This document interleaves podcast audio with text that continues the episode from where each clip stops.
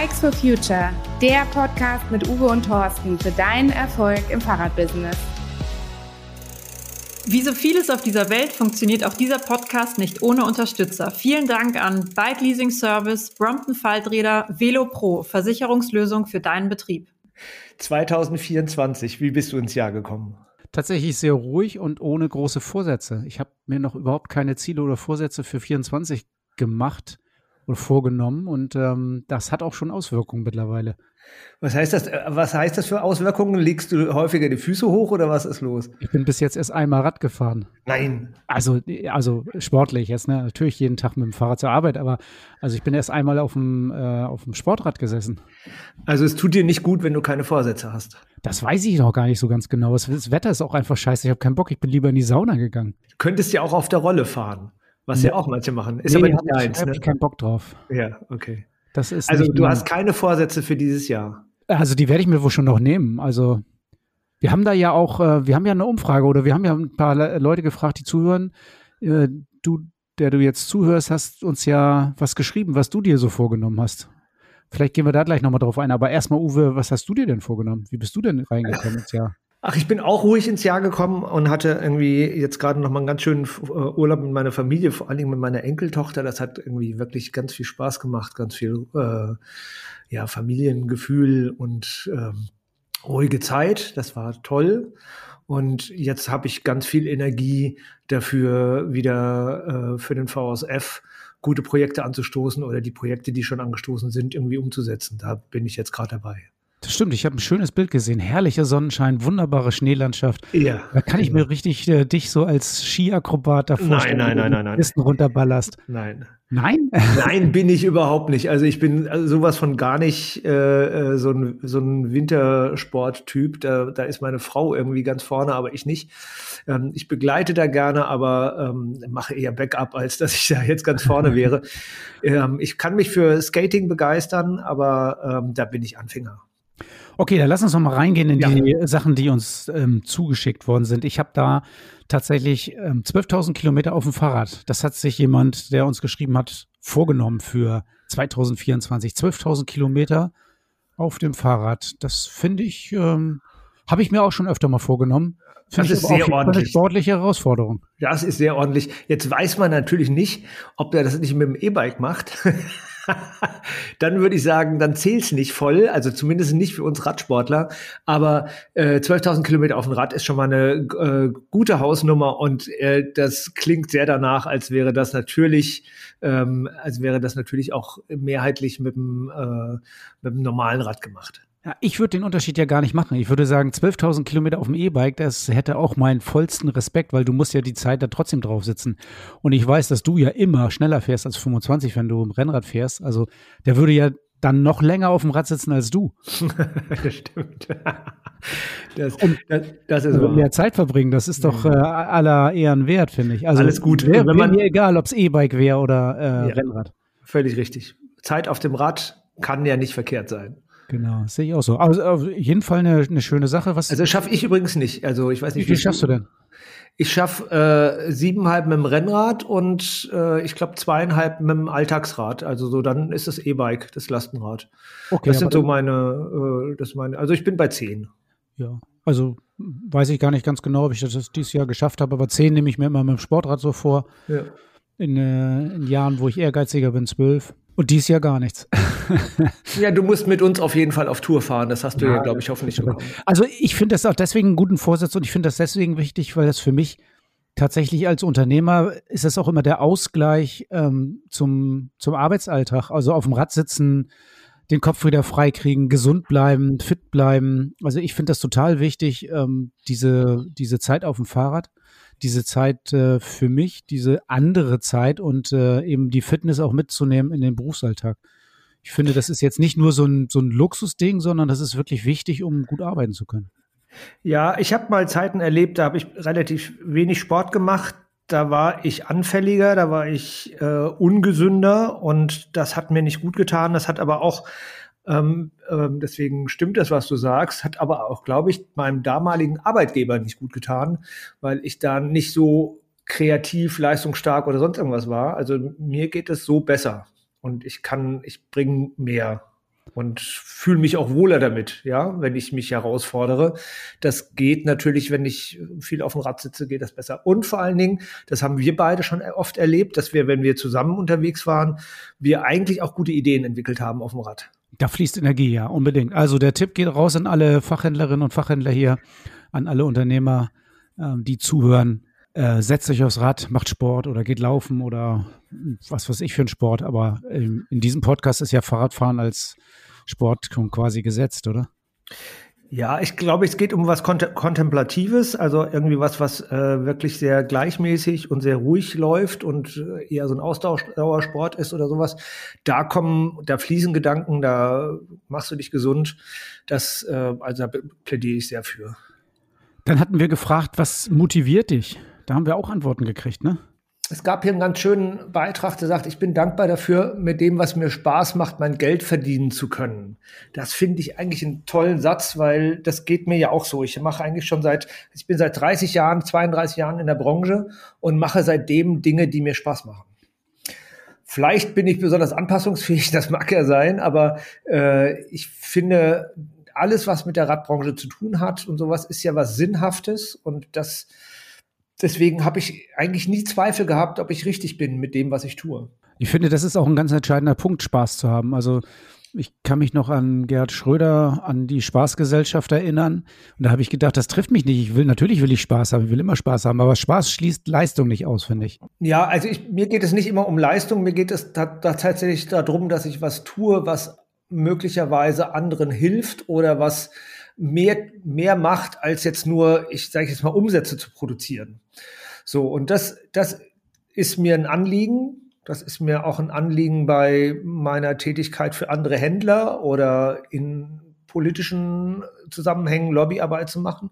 Und das geht ja in dem Verband und das geht natürlich auch für jeden Händler, der jetzt zuhört, ähm, ein bisschen drüber hinaus zu denken. Da gibt's gibt es einfach tolle Möglichkeiten, aber auch als Fahrradhändler per se, wenn man Service macht und die Fahrräder auf der Straße hält, dann äh, hat man einen sehr, sehr großen Beitrag schon für die Verkehrswende getan. Ja, das ist so ein bisschen die Sinnhaftigkeit. Da bin ich ja hundertprozentig bei dir. Aber ich, wenn ich den, wenn ich das richtig verstanden habe, was motiviert dich? Und er sagt, er ist dankbar dafür, dass er Spaß hat, dann ist Spaß für mich der Mittelpunkt dieser, dieser Motivation. Ja, und, stimmt. also, und ich habe manchmal das Gefühl, dass viele von uns vergessen, dass es eigentlich Spaß macht, was wir machen. Also wirklich Spaß im Sinne von, ich freue mich daran, dass ich das tue. Also da müsste ja noch nicht mal eine Sinnhaftigkeit haben. Also wenn ich, keine Ahnung, irgendwie ein Puzzle puzzle, ist das vielleicht auch nicht sinnhaftig, aber wenn ich Spaß dran habe, dann ist das natürlich schon cool, weil ich Spaß dran habe. Hast du natürlich recht. Ich, für mich ist das immer ein bisschen verknüpft, aber äh, völlig richtig. Spaß kann man auch so haben, auch wenn es keinen Sinn macht. Und das hat natürlich auch ein bisschen was, wenn wir jetzt wieder im Handel bleiben, was mit der Menge und mit dem Druck und mit dem Volumen zu tun. Ja, also wie viel Räder habe ich zu reparieren? Und wenn da jeden Tag der Druck hoch ist, dann hört irgendwann der Spaß auf.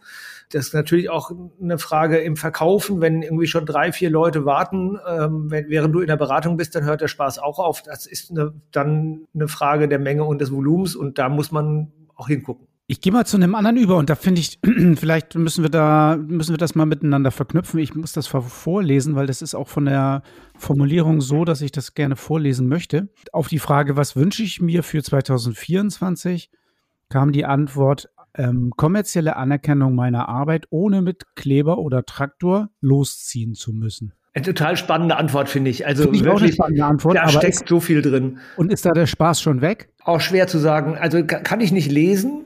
Ich kann nur, was ich sehen kann, ist, hier geht es darum, dass jemand offensichtlich seine, die kommerzielle Anerkennung seiner Arbeit noch nicht gefunden hat. So, und das hat ja, das finde ich irgendwie eine spannende Formulierung, weil es nämlich auch darum geht, suche ich eigentlich in dem Moment, wo ich Serviceleistung anbiete und Fahrräder verkaufe, suche ich eigentlich kommerzielle Anerkennung oder verkaufe ich nicht Ware und muss das Verkaufen so attraktiv sein, Ware und Leistung natürlich, so attraktiv sein, dass die Kunden gerne zu mir kommen und sagen, das machst du so gut, dafür bezahle ich dich. Ja, und es hört sich auch für mich fast ein bisschen passiv an. Also kommerzielle Anerkennung bei Krankenpflegern kann ich ja oder bei, bei Bauern und dem Milchpreis kann ich noch verstehen, weil der nicht frei wählbar ist. Ich finde ja gerade in der Fahrradbranche als äh, äh, Fahrradfachhändler oder als Reparaturwerkstatt habe ich doch den ganz großen Vorteil, dass ich meine Preise ja selber gestalte. Also ich bin ja kaum äußeren Einflüssen unterlegen, was den Preis für meine Leistung betrifft. Also ich hätte das Gefühl, ich kann den Preis oder die kommerzielle Anerkennung, wie das hier heißt, für mich selber steuern. Ja, das kann man natürlich im bestimmten Rahmen und da sind die ist das Gefühl oder das Selbstwertgefühl des Händlers sehr sehr unterschiedlich. Also ich habe auch Phasen erlebt, wo ich das Gefühl habe, ich kann mich gar nicht bewegen, ich kann auch keine Preise verändern, dann würde ja keiner mehr kommen. Also in dem Moment, wo ich die Preise anheben wär, äh, würde, würde keiner mehr kommen. Ich bin ja sowieso schon teuer. Das Gefühl kenne ich ähm, hat sich nicht be bewiesen. Also es war tatsächlich so, ich habe die Preise dann erhöht und es ist, hat sich nichts verändert. Also sind genau die gleichen Anzahl an Menschen sind zu mir in die Werkstatt gekommen. Und ich kenne es ja auch aus Betrieben, die Veränderungen vorgenommen haben, dass es dabei geblieben ist. Aber das Gefühl, man kann sich nicht bewegen, man kann es nicht freigestalten, das kenne ich schon. Also ich habe da immer so ein Beispiel, ich, ich habe einen Freund, ähm, der hat einen macht was in Gärten und ähm, der hatte sich beklagt, dass er keine Mitarbeiter findet und ähm, dann haben wir über die über seine Stundenverrechnungssätze geredet. Provokant wie ich bin, habe ich dann gesagt, dann, was was würde denn passieren, wenn du deinen Stundensatz verdoppeln würdest? Und er hat gesagt, ja, da sind also dann sind bestimmt 10, 20 Prozent meiner Kunden springen ab. Und da habe ich gesagt, ja, ist doch super. Also was, was soll noch Besseres passieren? Du hast zu viel Arbeit, du hast zu wenig Arbeitnehmer, also zu wenig Kollegen. Du verdoppelst deine Preise und verlierst 10 bis 20 Prozent deiner Kunden. Ähm, dann ist doch alles besser geworden. Hat er es umgesetzt? Nee, natürlich nicht. Hat sich nicht getraut. Nein, nein, nein. Ist, ich glaube, es ist nicht das Nicht-Trauen, das ist das Nicht-Wollen. Also ich sehe auch ganz oft da drin, dass ähm, viele Unternehmer oder Selbstständige das nicht wollen. Also die wollen nicht diese hohen Preise umsetzen. Ich habe das Gefühl, sie ähm, hadern damit, dass, es, dass sie es nicht als fair empfinden. Okay, und was ist deine Lösung daraus? Da ins Coaching zu gehen oder in die Beratung zu gehen und sich da mal Hilfe zu holen. Also wie man das als, wie man das vielleicht auch anders betrachten kann und andere ähm, Sichtweisen auf das Problem und die auf die Preise zu haben. Ich glaube, das kann du durchaus helfen. Das würde für mich tatsächlich irgendwie mal so eine Einladung zum Pricing äh, als, als Kernthema nehmen. Äh, Pricing als, als Thema in einem Podcast, weil äh, wir haben da, ich glaube, wir haben einen Experten, den wir mal fragen können, den wir mal einladen können. Das fände ich total spannend. Ja, finde ich auch gut. Das können wir gerne machen. Das ja. halten wir mal fest. Du schreibst es schon auf, sehe ich. Ich schreibe schon auf. Sehr, sehr gut. Ähm, okay, dann was haben wir noch? Was mich motiviert. Kunden, die wiederkommen. Wie, das kann doch nicht motivieren. Dann kommen die wieder und fangen an zu meckern. Oh, das Meint natürlich Kunden, die zufrieden sind und die, so. äh, die deshalb wiederkommen. Gehe ich jedenfalls von aus. Das kenne ich auch. Ich hatte irgendwie, ich habe ganz viel Energie daraus gezogen. Ich hatte irgendwie eine sehr beständige Kundschaft als zu meinen Ladenzeiten und äh, die ist immer wieder gekommen. Es gab Samstag immer wieder so ein Kaffeetreffen und irgendwie, das war, das war nett. Und ich habe natürlich viele auch gemocht von denen und die haben das Ganze belebt und deswegen macht man das ja. Also das kann ich als Motivationsfaktor sehr verstehen, finde ich fand ich auch und äh, das ist auch der Teil, den ich am meisten vermisst habe, als ich nicht mehr, als ich nicht mehr einen eigenen Laden hatte. Also da fällt mir natürlich betriebswirtschaftlich wieder zu ein, dass ähm, Kunden, die wiederkommen, auch ähm, die Kunden sind, für die man am wenigsten Geld ausgibt und am meisten Umsatz macht. Genau, also die hoffentlich ja Stammkunden sind im klassischen Sinne, die auch nicht mehr fragen, wenn sie das Rad zur Reparatur bringen, was kosten das, sondern sagen, mach ruhig, ich habe Vertrauen, äh, du machst es schon richtig und du wirst mich schon fair behandeln. Und im Endeffekt ist es ja so, dass man Stammkunden schon auch am fairsten behandelt und dass man da am genauesten abrechnet und äh, da das ist ja das ist für beide Seiten ja eine gewonnene Situation, um nicht den englischen Begriff zu nutzen. Sag mal, ähm, ich habe auch schon, das habe ich dann öfter gelesen in den Antworten, Familie. Was ja. hat denn damit auf sich? Naja, ich glaube, dass ähm, Menschen irgendwie, ne, was motiviert dich? Fam Familie ist, ist irgendwie was, was einem eine Rückendeckung gibt. Also das habe ich auch erlebt jetzt immer wieder schwere Zeiten.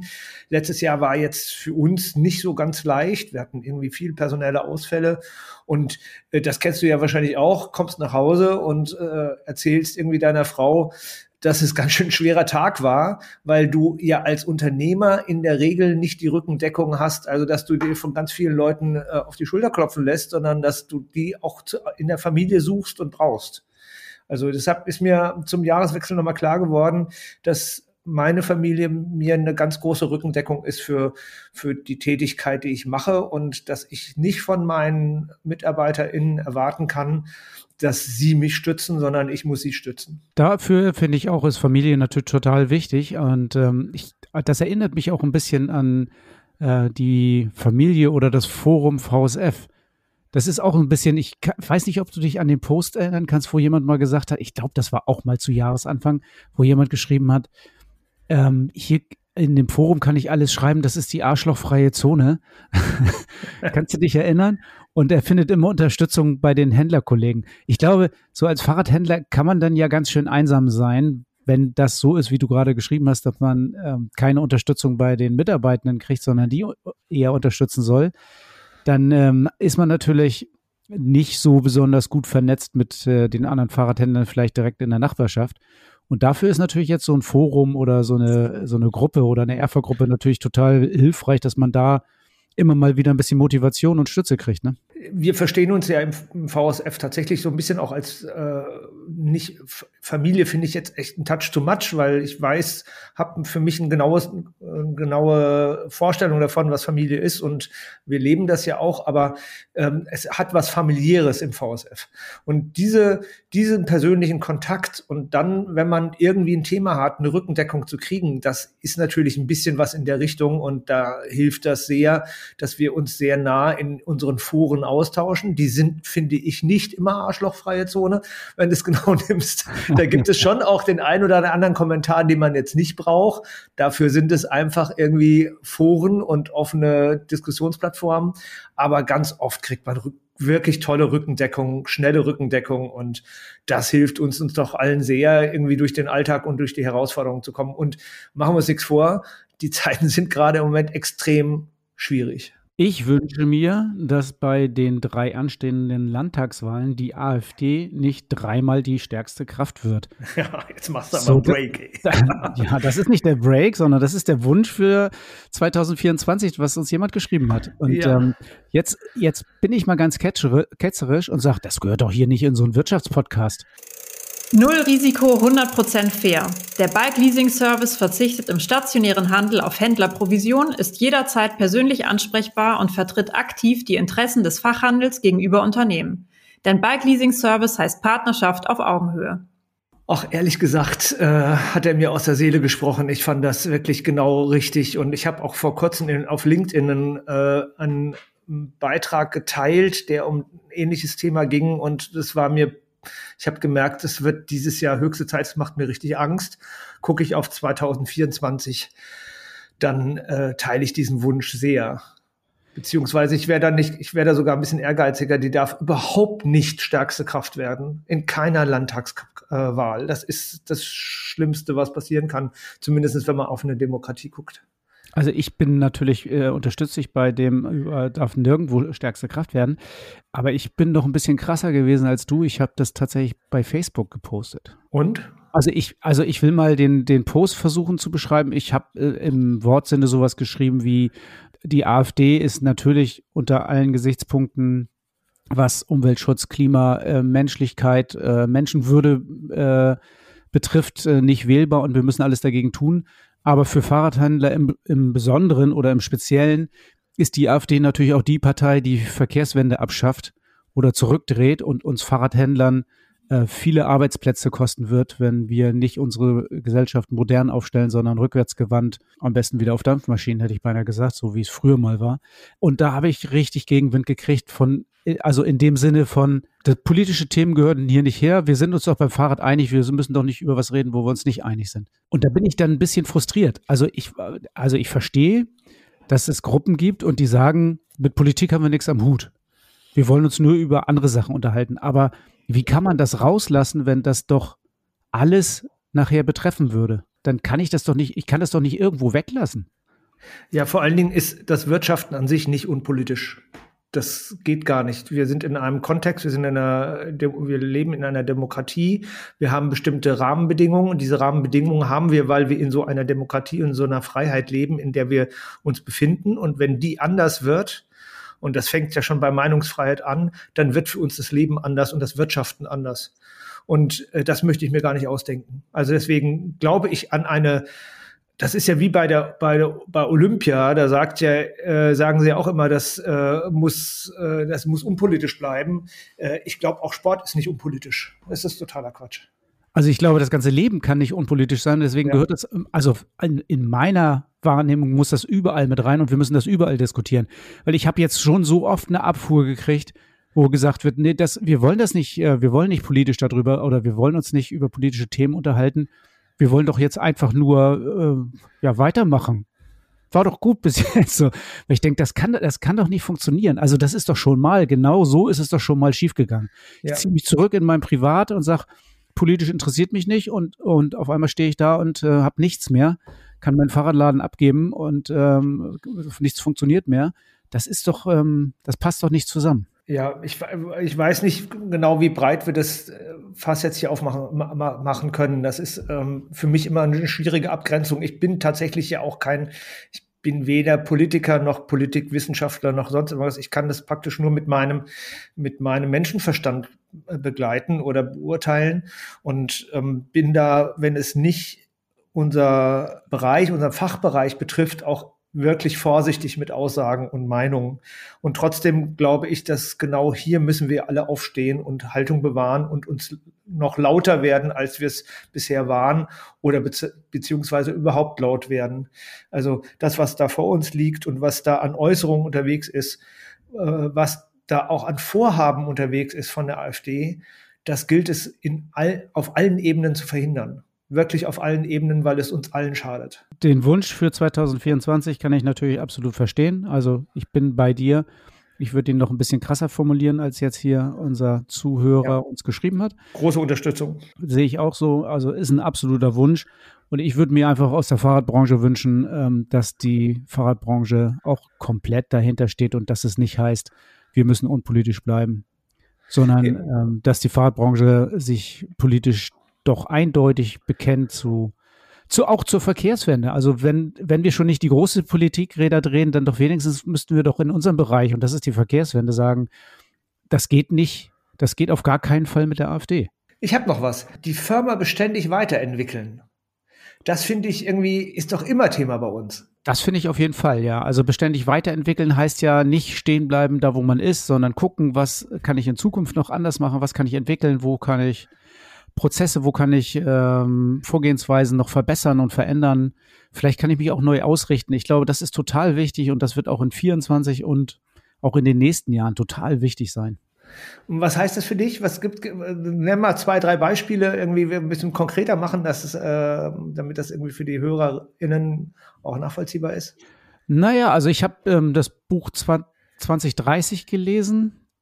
Ich bin noch drin, ich lese noch, aber ähm, da ist zum Beispiel auch schon mal klar, dass eine Firma, die 2000, äh, im Jahr 2030 nicht zumindest 50 Prozent aus Frauen besteht, ganz sicher nicht mehr existenzfähig ist. Und wir haben 2024. Ich müsste jetzt eigentlich spätestens jetzt anfangen, dass ich genügend weibliche Mitarbeitende habe, damit ich 2030 auch zu 50 Prozent aus Frauen bestehe. Gerade in der Fahrradbranche haben wir keinen 50% Anteil Frauen. Und das liegt nicht an mir. ich habe. Wie, wie, viel hast du bei dir? Ich müsste schätzen, aber also, also keine 50 Prozent, aber auch mehr als 40, würde ich sagen. Ja, wir haben bei, bei uns im, im VSF-Team haben wir auch, glaube ich, 50-50, aber da, das muss ich, muss ich jetzt irgendwie einschränkend gestehen. Wir sind auch nicht wir sind ja auch kein äh, technischer oder handwerklicher Betrieb, sondern wir haben hier Büroarbeit. Das liegt dann häufig näher, dass da viele Frauen arbeiten. Gerade technische Berufe sind da eher ein Handicap. Also da gibt es oft andere Quoten. Und das bedauern wir sehr, aber ähm, da sind wir, glaube ich, im VSF sogar überdurchschnittlich unterwegs, aber immer noch, ich meine, unter 20 Prozent. Aber das äh, ähm, zeigt ja schon mal, also, dass man, dass es da einfach Sachen gibt, die man für die Zukunft beachten sollte. Also, das ist für mich jetzt ein konkretes Thema, an dem ich arbeite, dass ich wirklich, ähm, dass ich wirklich Leute kriege. Fachkräfte, Fachkräftemangel.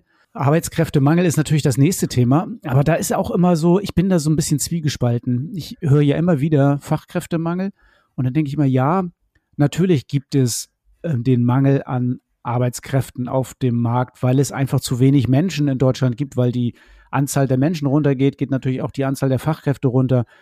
Ähm, und in diesem Buch steht auch, ähm, steht halt auch drin, wie viele Menschen 2030 dann in Rente sind. Also das ist, ähm, es wird er, erstmals 2030 deutlich mehr Menschen in Rente geben, ähm, als Menschen, die arbeiten. Und die Lösung daraus ist selber äh, ausbilden oder was, äh, was ist der? Naja, also bei den, also bei den Fachkräften, bei den Kollegen, die immer sagen, oh, Fachkräftemangel, ich kriege ja keine, keine Mitarbeitenden. Ich habe jetzt gerade wieder am Wochenende das Beispiel gehabt, hier ein Restaurant, der hat seit einem halben Jahr das Restaurant zu, also ein hochprämiertes, äh, sehr, sehr gutes Restaurant. Und der hat zu, weil er sagt, er kriegt keine Fachkräfte. Und da denke ich immer, das, das stimmt nicht. Das ist Quatsch. Was, also was tut der Unternehmer, was tut dieses Restaurant dafür, dass es Fachkräfte kriegt? Ich habe von dem noch nicht eine einzige Stellenanzeige gesehen. Ich habe noch kein Video bei Facebook oder bei Instagram oder bei LinkedIn von dem gesehen ähm, wo er um Fachkräfte wirbt. Ich habe noch ähm, keinen Anruf gekriegt, ob ich jemanden kennen, äh, also der kennt mich auch persönlich, ähm, ob ich jemanden wüsste. Also mhm. ich sehe überhaupt gar keine Bemühung, Fachkräfte zu kriegen oder keine wirklich für mich sichtbaren Bemühungen. Sehr wohl sehe ich, dass der Unternehmer ähm, postet, dass er wieder auf einer Kreuzfahrt ist oder bei der Krönung von, von dem dänischen König. Ähm, das sehe ich dann schon, aber eben keine Bemühung, Fachkräfte überhaupt zu kriegen. Und dann, da geht die Schere für mich auseinander. Also bemühen die Leute sich wirklich genügend darum, Fachkräfte zu kriegen? Kann ich nicht beantworten. Also jedenfalls nicht in deinem Fall. Ich kann nur, kann nur sagen, dass ähm, ich über Ausbildungsquoten schaue und über ähm, wer, also wer bildet in unseren Betrieben auf. Da ist die Quote also relativ ordentlich im Fahrradfachhandel, das, was ich sehen kann. Aber da geht natürlich noch mehr. Also warum bildet nicht eigentlich, warum bilden nicht 80 oder 90 Prozent der Betriebe aus? Also ja, also ich bin ja bei dir, aber es sind zwei verschiedene Themen für mich. Also einmal ja. Ausbildung ist natürlich total wichtig und jeder sollte ausbilden. Zumindest jeder, der darf, sollte auch ausbilden und auch mehrfach. Ähm, aber mein Thema war eher so, bin ich überhaupt, äh, gebe ich mir überhaupt Mühe, zu zeigen, dass ich Fachkräfte haben will. Dein Thema ist Recruiting und die Art und Weise, wie man das macht und wie man sich darum bemüht. Genau. Genau. Also es reicht mit Sicherheit nicht, äh, einmal im Monat eine Stellenanzeige in der Tageszeitung zu schalten. Das äh, kann, wenn ich das, wenn ich nur das mache oder vielleicht sogar noch weniger, äh, dann brauche ich mich nicht wundern, dass ich keine Bewerbung kriege. Jetzt hatten wir ja die Frage beständig weiterentwickeln. Ähm, das geht natürlich auch nur mit äh, ausreichend Arbeitskräfte.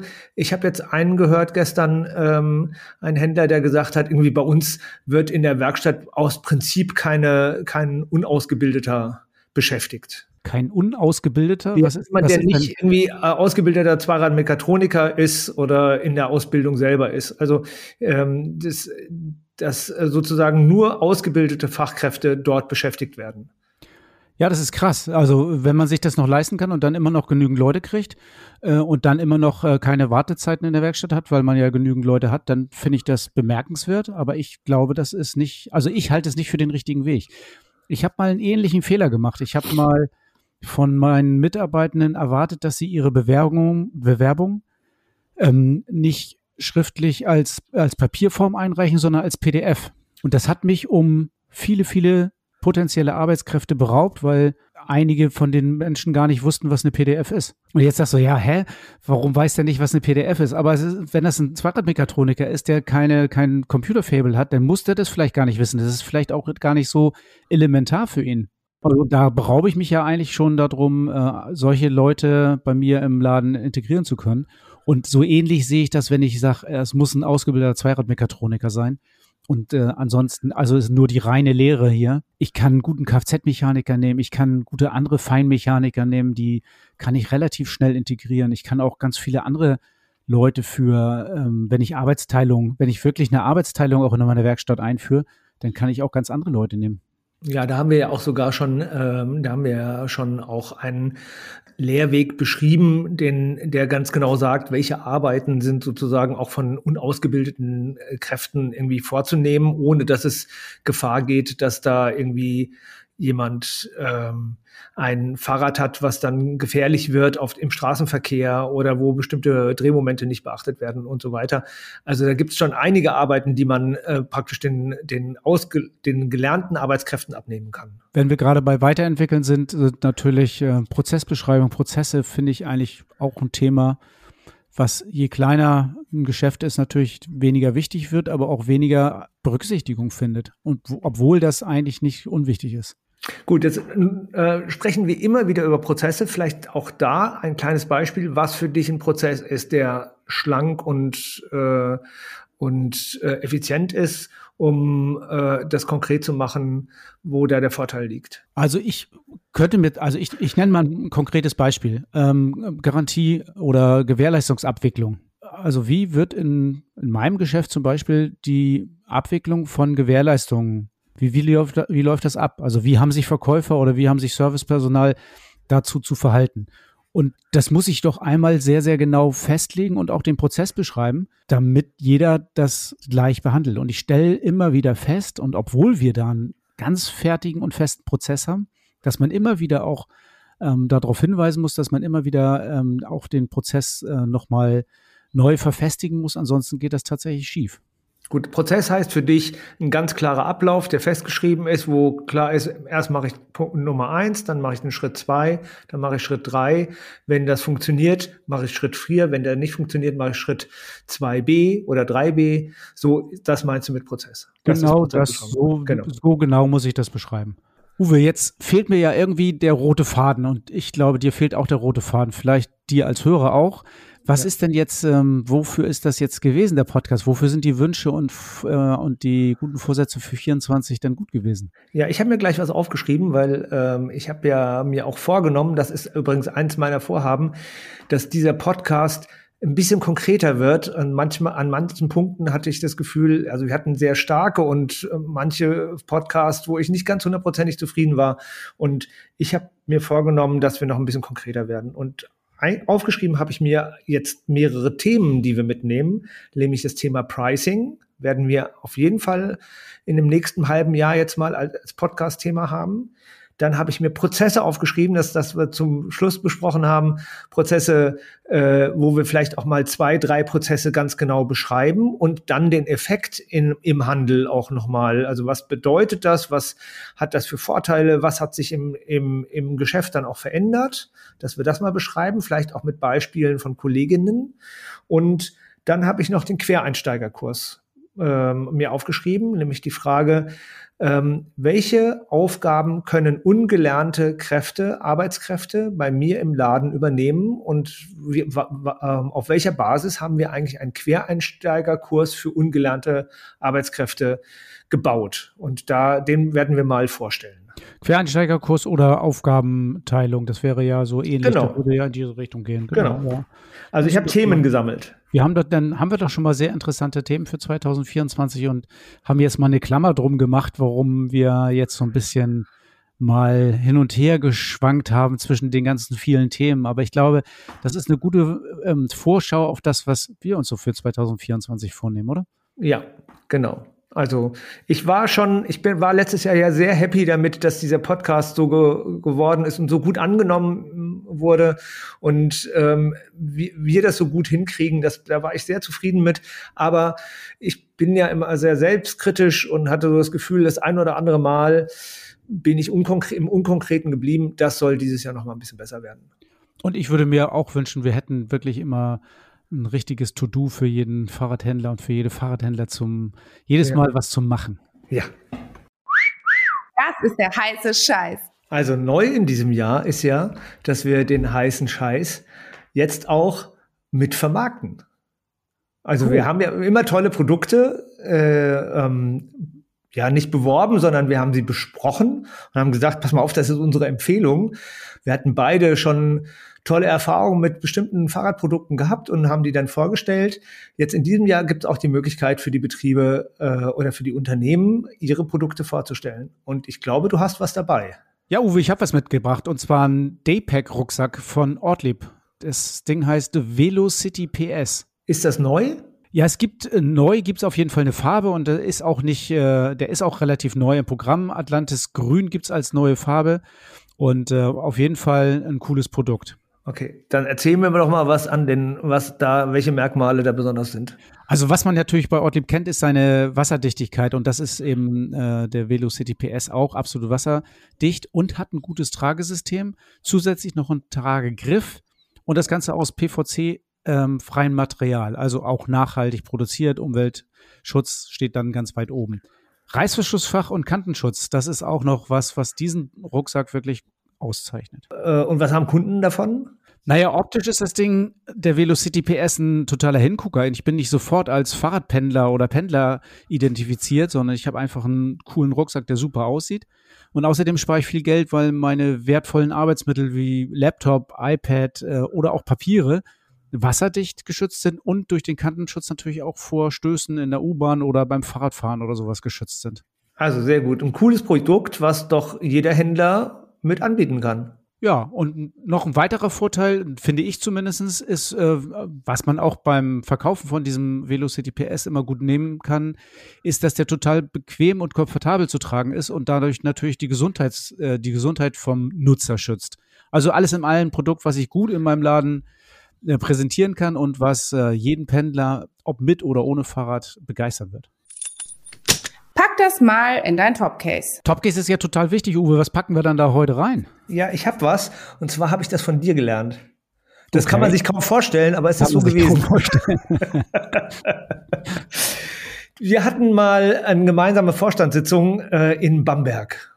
Und dann bist du mit einem wirklich scharfen, tollen Fahrrad äh, dahin gefahren und hast, äh, ich glaube, die ähm, den Tag damit verbracht, äh, ich weiß es nicht, 80 Kilometer zu diesem Vorstandstreffen zu kommen, hast dein Rad da abgestellt, hast äh, bist zufrieden und mit einem Lachen im Gesicht dort angekommen. Ich war, ich bin, glaube ich, damals tatsächlich äh, mit dem Auto oder mit dem Zug angereist und hatte wie immer vor mir eine Tagung, wo ich die ganze Zeit sitze und ähm, dann auch sitzend wieder nach Hause fahre und ich war unzufrieden. Ich gesagt, das passiert mir nicht mehr. Ich reise zukünftig zu so einer Veranstaltung auch mit dem Fahrrad an, Zeit habe ich nicht viel, aber die Zeit, die ich habe, nämlich zum Beispiel Reisezeit, die teile ich mir mit dem Rad. Ja, fand ich auch damals eine, eine coole Aktion. Also mir hat das viel Spaß gemacht und ich war bei der ähm, Sitzung wirklich ein bisschen entspannter. Ich weiß, dass ich auf dem Hinweg noch irgendwie hatten wir noch eine Telefonkonferenz, die musste ich dann auf dem Fahrrad irgendwie, musste den Berg hochschnaufen und musste oben mal kurz äh, pausieren, damit ich mich auf das Gespräch konzentrieren konnte. Aber grundsätzlich finde ich das für das Topcase gut. Überlegt euch doch mal, überleg du dir, wenn du jetzt zuhörst, Mensch, ich muss da und da hin, ich muss äh, zu einer Messe, ich muss mir irgendwie zu einer Schulung, kann ich das mit dem Fahrrad erledigen? Denn das zahlt auf die 12.000 Kilometer ein, die sich ja viele vorgenommen haben von euch oder auf 10 oder 5 oder 8, was auch immer. Das zahlt auf Gesundheit, das zahlt auf Wohlbefinden ein und das ist äh, wirklich wertvoll. Und es ist nur eine Frage der Umstellung. Es ist nicht, das muss ich mir nur vornehmen. Es ist ganz häufig sogar kein Zeitproblem. Immer vorwärts. Das erwartet dich beim nächsten Mal. Also frisch aufgenommen, Pricing und wir machen das gleich beim nächsten Mal oder schaffen wir das? Das schaffen wir. Das fand ich jetzt gerade so, das hat sich so angeboten, das müssen wir unbedingt machen. Alles und wir klar. erzählen noch ein paar, äh, wir, wir berichten noch über die Termine des Jahres, die man auf jeden Fall wahrnehmen sollte.